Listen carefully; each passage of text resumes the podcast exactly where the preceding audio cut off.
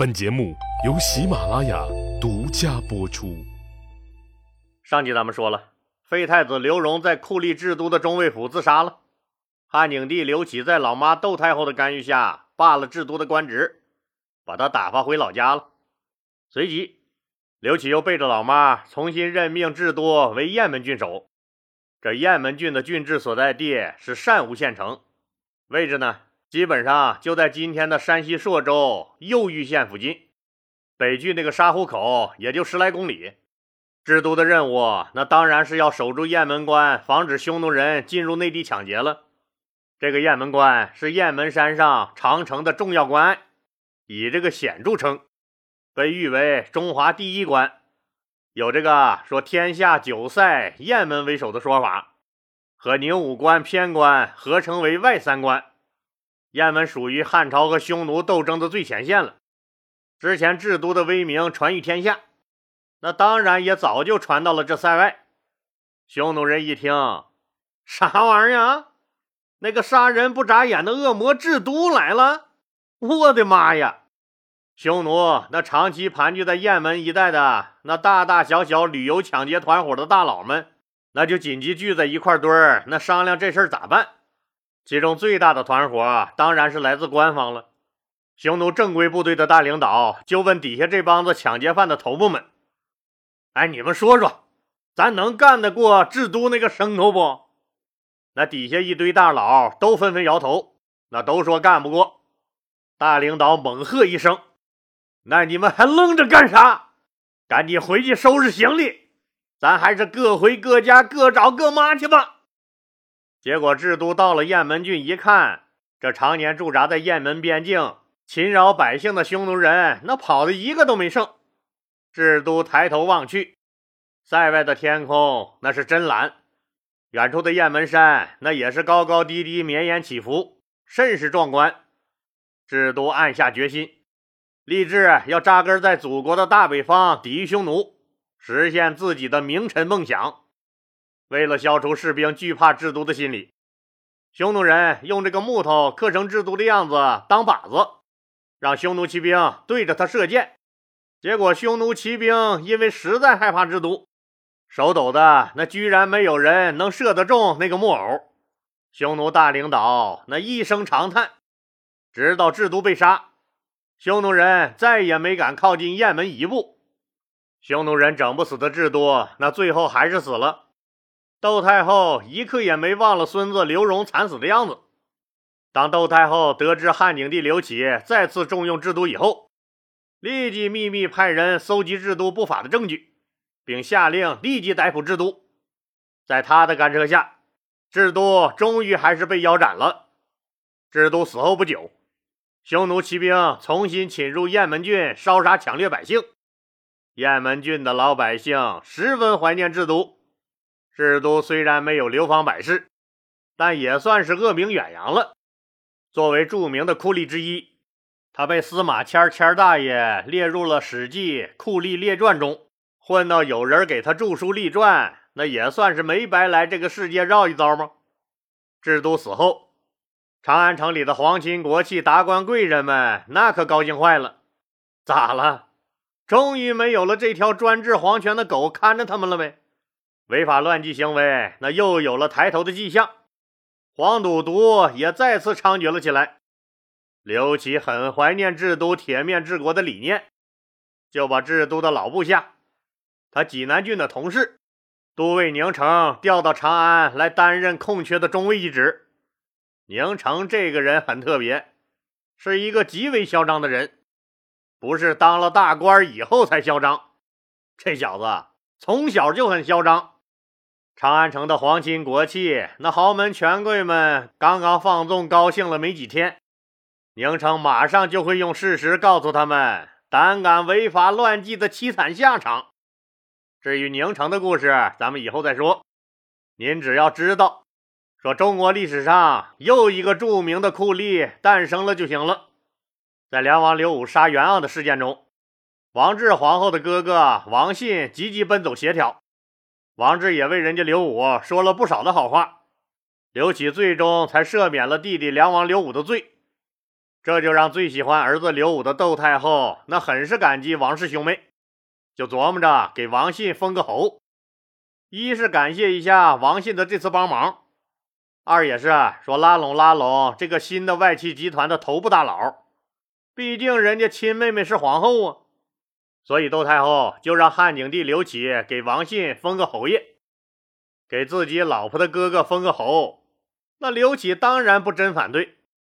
但自己要是直接提出来说封赏一下自己并没有做出什么特殊贡献的大兄哥，那总觉得那不太好意思。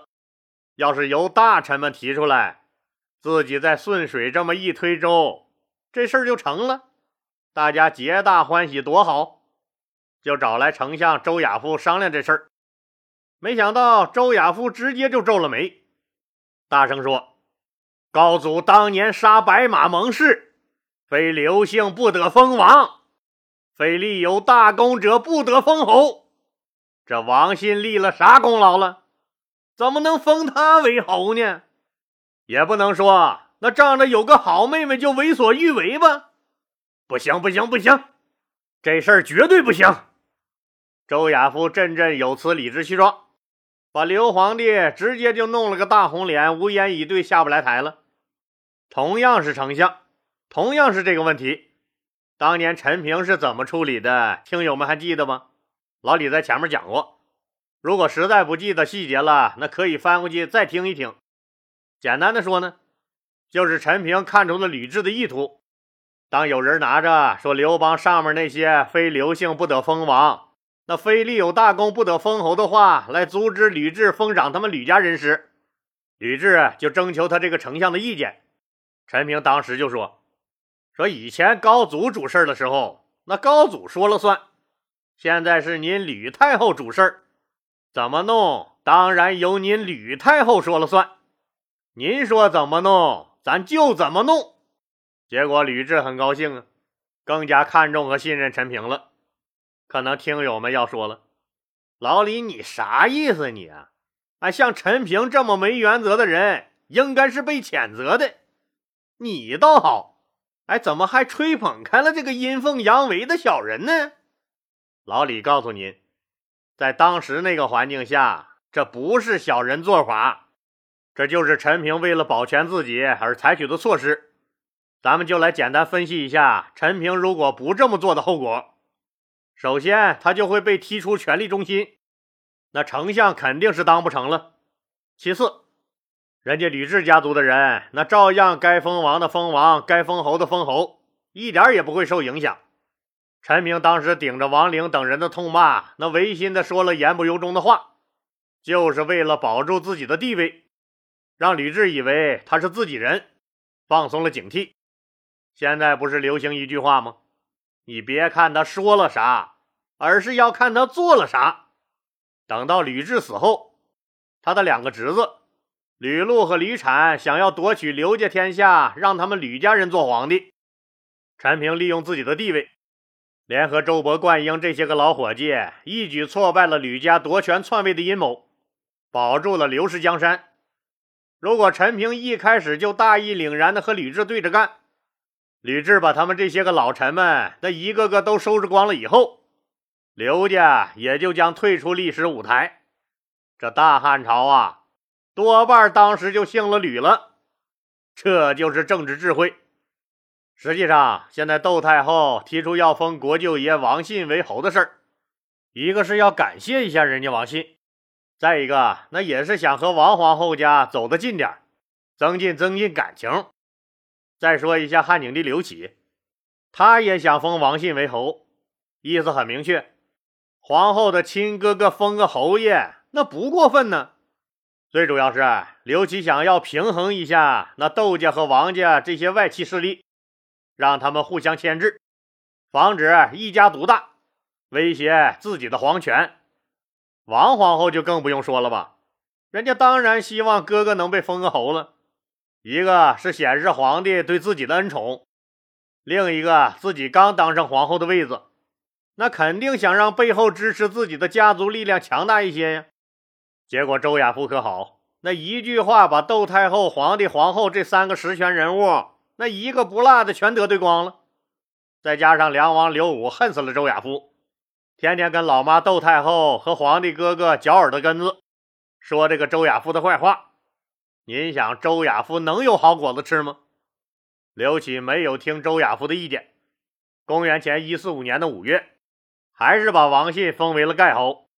刘启皇帝确实很郁闷，自己的丞相咋就这么不通人情世故？那咋就这么轴呢？榆木脑袋，你就是啊！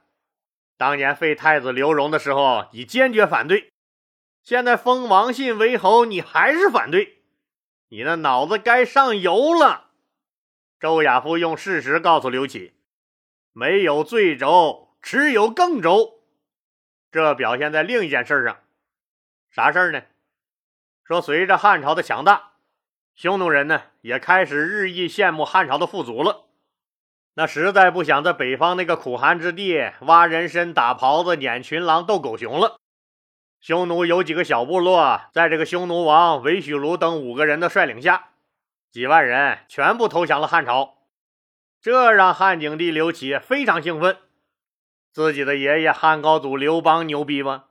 还不是让匈奴人围在了白登山，差点让人点了天灯。历代皇帝都忌惮的匈奴人。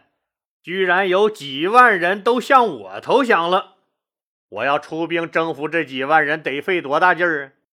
这我得好好奖励他们一下，让匈奴其他部落都看看，投降我大汉朝是有大肉包子吃的。就准备封这个韦许卢等五个人为侯爷，意思是不是很明确呀？那就是想以此招降更多的匈奴部落来归顺，分化匈奴的势力。从而建立一个和平的外部发展环境。可这时候，周亚夫又跳出来了，坚决反对封他们五个人为侯，呜里哇啦说了一大堆，意思就是韦许卢他们很可恶，背叛了他们的主子匈奴大单于，是不忠之臣。汉朝如果还要封这样的人为侯，那岂不是要让天下的臣子都不忠于自己的主子吗？这种不忠于自己祖国的行为，如果还鼓励的话，那天下岂不到处都是乱臣贼子了？周亚夫当然是站在道德的制高点上说这番话的，反正别的说不过你，咱就在人生境界上做做文章，搞臭你。刘启当然不同意他的这种说法了，人家皇帝刘启，人家是站在战略角度来考虑这个问题的，匈奴军事实力强大。这么多年来，只听过汉人投降匈奴的，这还是第一次有实权的匈奴人物带着老百姓主动来投降汉朝的。刘启奖励他们，封这五个人为侯，等于是给其他的匈奴将领做了个表率，能吸引更多的匈奴将领依附过来，从而大大削弱匈奴人的实力。周亚夫还是不同意刘启皇帝的观点。两个人那就直接针尖对麦芒的杠上了。这周亚夫啊，那上辈子估计就是个 E T C，就知道个抬杠。刘启皇帝气得脸色铁青，撂下一句狠话：“丞相啊，你太迂腐了！”周亚夫一贯的强硬态度让刘启如鲠在喉，一甩袖子，恨恨的走了。当然了。封不封侯，最后的决定权在人家刘启皇帝手里。刘启还是决定封这五位匈奴降将为侯。周亚夫一看，那自己这个丞相说的话，皇帝居然当个屁给放了，也耍开了小性子，干脆啊，直接就给刘启皇帝递了一张病假条子。刘启正恼怒呢，废太子你周亚夫反对，封皇帝的哥哥你反对。封匈奴的降将，你还反对？没想到周亚夫的病假条就到了，刘皇帝生气了。你以为没了你周亚夫，我这大汉朝就得关门了是吧？告诉你吧，没了你，地球照样转。于是汉景帝刘启就很痛快地批准了周亚夫的病假条，还让人传令下去，说丞相这么多年辛苦了。既然身体不行，就回家颐养天年吧。随即就下诏免了周亚夫的丞相之位。让御史大夫陶侯刘舍做了丞相。周亚夫蒙圈了，哎，我就假装一下子，你刘启就真的把我开了？按剧本不是应该痛苦挽留的吗？这皇上也是，咋还不按套路来呢？周亚夫作为汉文帝和汉景帝那两朝最有权势的名将和丞相，就这样成了一个闲人了。周亚夫也许是一个好将军，但却不是一个成熟的政治家。他的固执、傲慢、不识时务等缺点在政治生涯中暴露无遗。有一次，说汉景帝刘启又想起了周亚夫的功劳，觉得周亚夫也回家清醒一段时间了，那是不是想通了？毛驴脾气是不是也改了呢？要是真改了那些个赖毛病，自己还想重新启用他呢。那未来呀，甚至想让他做儿子刘彻的托孤辅政大臣，就把周亚夫单独请来赴宴。周亚夫到了皇宫一看，自己的桌子上摆了一大块肉，可这肉既没有切开，面前也没给放筷子和刀具，这怎么吃啊？刘启当然是故意这么做的，目的很明确，就是要告诉周亚夫，荣华富贵就在你面前摆着，我刘启说给你吃，你才能吃得上，否则你只能干瞪眼看着。想享受荣华富贵呀，那你就得按我刘启的规矩来。周亚夫显然不是玩政治的料，根本就没看明白刘启的意思。我靠！这么大一块肉，那让我咋吃啊？没刀子没筷子的，就叫旁边的侍从去给他拿筷子去。一直在观察周亚夫反应的刘启笑了，对着周亚夫说：“这样的待遇你还不满意吗？”周亚夫这才明白了刘启的用意，羞的是满脸通红，当然也气得够呛，但还是跪下谢了恩。刘启刚说了句。你起来吧，话音还没落呢，周亚夫噌的就站了起来，招呼也不打一个，转身就往外走。刘启看着他的背影，那长叹了一声，自顾自的捣鼓了一句：“这种人怎么能以后辅佐我的儿子呢？”周亚夫依然是桀骜不驯，这让刘启很忌惮。他望着愤然远去的周亚夫。既然不能辅佐我儿子，又功高震主，刘启就开始担心，说日后儿子小刘彻能不能驾驭了这个猛人，心里啊顿时动了杀机。好了，今天就说到这儿吧，谢谢大家。节目最后向大家推荐喜马拉雅给粉丝提供的专属福利：您购买内置喜马拉雅全部好节目的小雅音箱，原价一百九十九元。给老李粉丝的价格是一百八十九元，这不重要，重要的是他居然免费送您价值一百九十八元的喜马拉雅年度会员，一百八十九元买俩一百九十八元的东西，力度就是这么大，咋地？快抓紧时间下手吧！我估计一转身，这好事可就没了。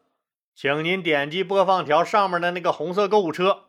或者点击节目简介中的链接，也可以点击主播头像进入我的店铺购买。店铺里都是老李精挑细选出来的淘宝、京东为粉丝准备的特惠好物。您得了实惠，又支持了老李顺利晋级，何乐而不为？谢谢喽！